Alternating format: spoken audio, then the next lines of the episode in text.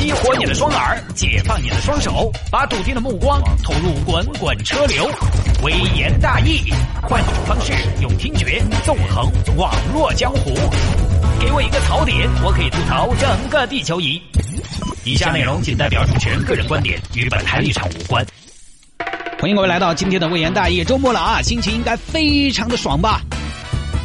不过呢，在下班很开心的时段，即将迎来周末的时段，要提醒大家，天色暗得越来越早，请大家在路上参与交通。开车的朋友，请大家开灯，不要再隐身了，好吗？那个省不了几个电的。有些朋友呢，就特别省，特别节约。好，言归正传，来进入到今天我们的微言大义啊。有时候下班不是那么的凑巧。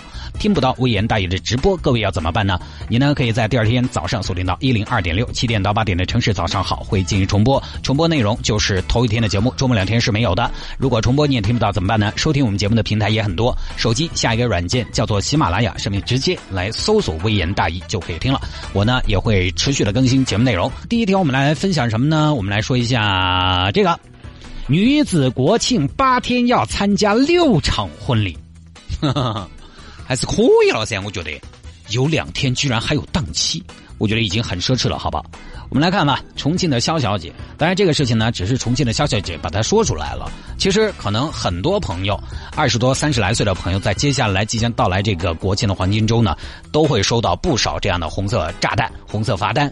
重庆的肖小姐今年二十五岁，本来这儿国庆节呢，说了是回老家过节的，结果呢，陆陆续续这段时间收到了六张红色罚单。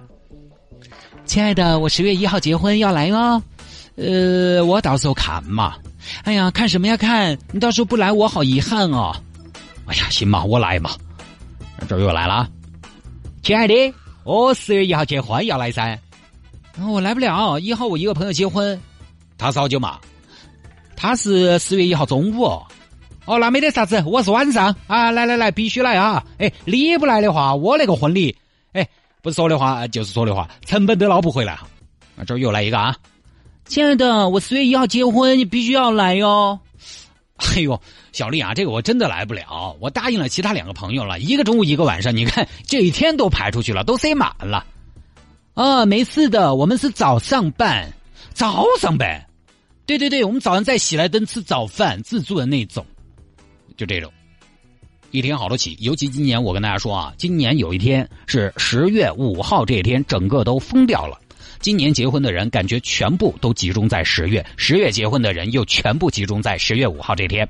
我已经收到很多十月五号结婚的邀请了，查了一下黄历，说是适合嫁娶、结婚、婚嫁，所以呢，干脆大家都在这一天妲己。这个东西呢，其实是这样，你说就是大凶大吉之日，现在的老百姓们呢，他也不是非得信这个东西，而是说。呃，反正要选一天，选四号、五号都是选，那不如就来个十全十美，对不对？没必要专门去选所谓的好日子，但是好像也没有必要避开所谓的好日子嘛。刚好十月五号又是假期的相对靠后的时段，可能很多朋友呢出去玩，他也回来了，人呢相对可能比较凑得齐，所以这一天呢结婚的人特别多。但是也有问题，你比如说你这个时间，十月五号前不着村后不挨店的，呃，人家出去玩的有些可能要到，比如今年是八天假嘛，一号一直到八号，那么。有很多朋友可能是在六号、七号才返程的，那么四月五号你就稍微早了点就可能来不到，对不对？你这边已经订好了去泰国的机票，你不能取消的啊！那边李老婆他们儿子结婚，你肯定选去泰国噻，对不对？而且很多朋友可能那天要参加几场婚礼，没办法，你到时候只能挑重点，刘老三、李老四、王老五，选一个关系好的去，或者选一家这样的高档点的参加。儿子，今天有三家婚礼供你挑选，你选哪一家？这儿有一家是丽思卡尔顿，有一家是在红杏，有一家在双流那个百家非常玩办。你想参加哪一？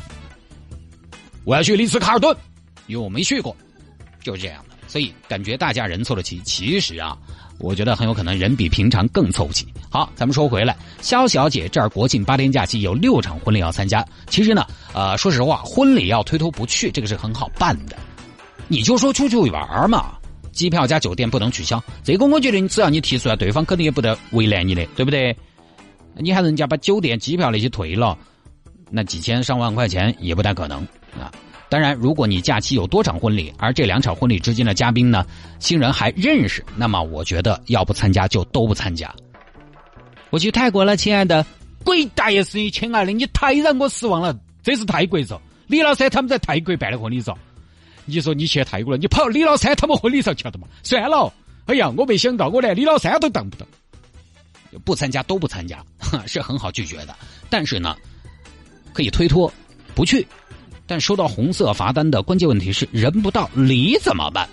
因为这个东西人不到。呃，有很多各种各样的原因，对吧？但是礼到现在那么的方便，你没法拒绝，没法推辞，没法说有各种各样的原因，你躲不掉。人不在，你微信发个红包，转个账嘛，多方便。或者你找个人带，这个是躲不掉的。小小姐就是流程婚礼，他掐指一算是要送四千四百块钱出去，那么平均算下来就是一家七百块钱。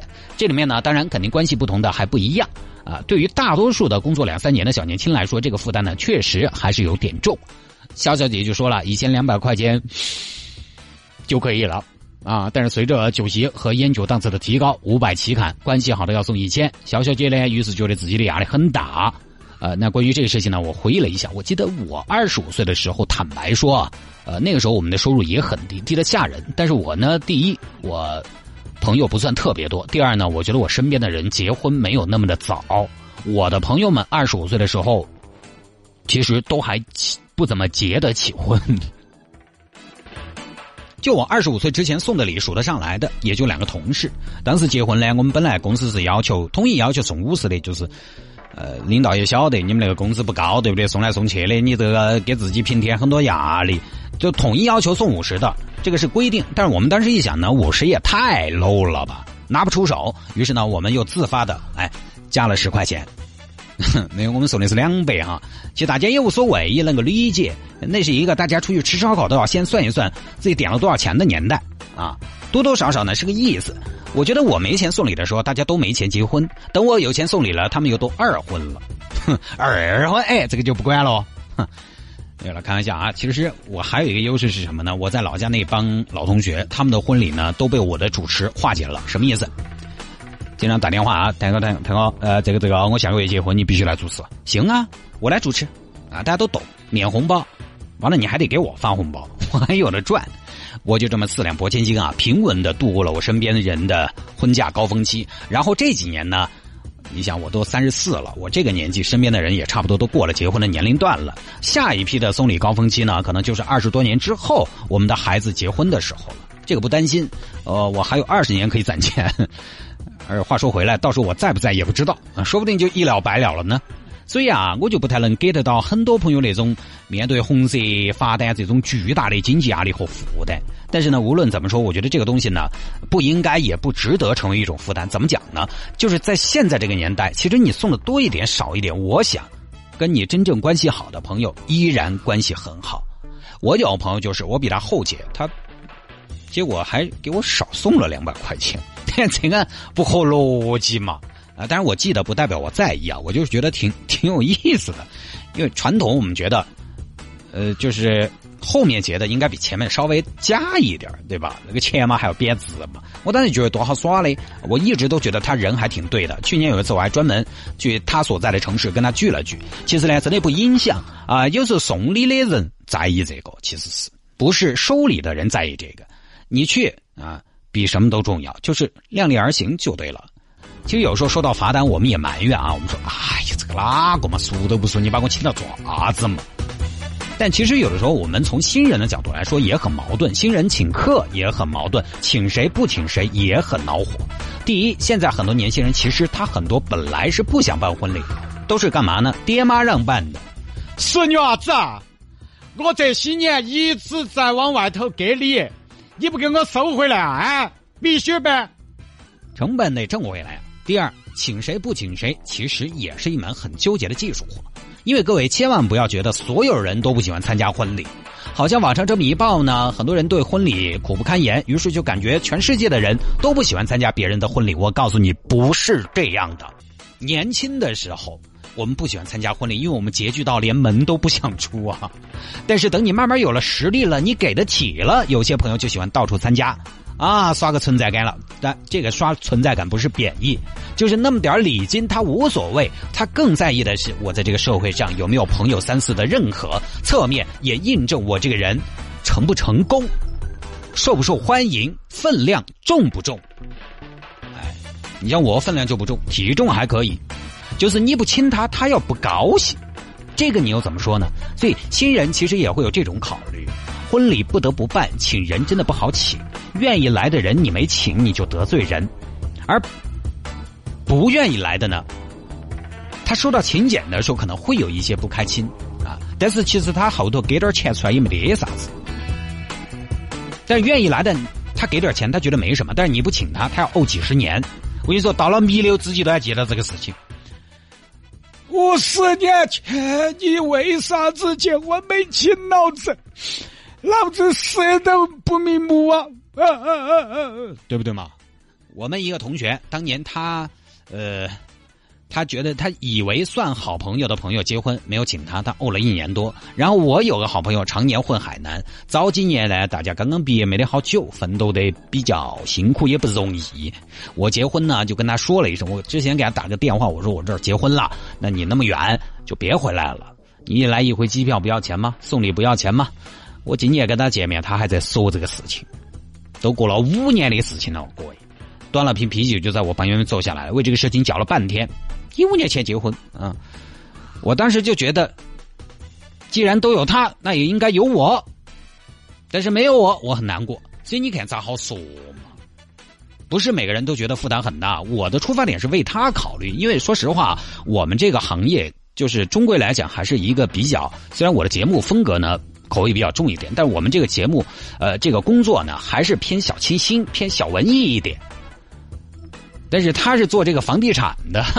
就可能社会上那套东西呢，那套规矩呢，他比较讲究一点，所以没办法呀，不能得罪人啊！不是每个人都觉得负担很大，愿意来的人你没请你就得罪人，不愿意来的你请了，最多他可能就是刚开始吐槽几句，也不会说长期对你这个人有什么看法。这个年代其实说实话，感情比几百块钱值钱，所以没办法，尽量的还是要扩大面积。其实你说人家是多么的就想挣这个钱，也不是挣了钱各位不用还的吗？都要还的，对不对？谁能占到谁的便宜呢？今年你给他六百存到那儿，过几年你结婚了，他又连本带利还给你，都是一回意思。就这个结婚送礼的矛盾，主要体现在哪儿？主要体现在，呃，年轻的时候是结婚的高峰期，但是年轻的时候恰恰我们又没钱，哼主要矛盾点在这儿。这个事情，我觉得双方的心态都要放松一点。请客的对方能来就好，多多少少那是人家的心意。大家每家家庭情况不一样啊，对送礼这个事情的理解也不一样，不强求，不要用这个去衡量你们的关系。而被邀请的朋友呢，不要人家还没说什么，自己就紧张的要死。我觉得现在的年轻人大多数没有那么恼火，多点少点记一辈子不至于。当然这儿我也必须要说，你少送一点，人家也不会怪你。但是你送的多。人家肯定会记你一个好，这个有一句说一句啊，礼多人不怪嘛。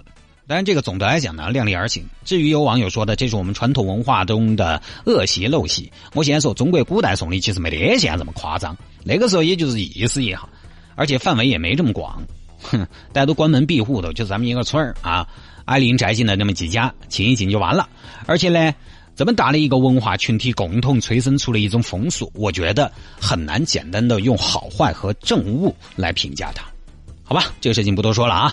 我觉得婚礼请柬这个事情呢，交罚单的事情，大家平常心，竹叶青嘛。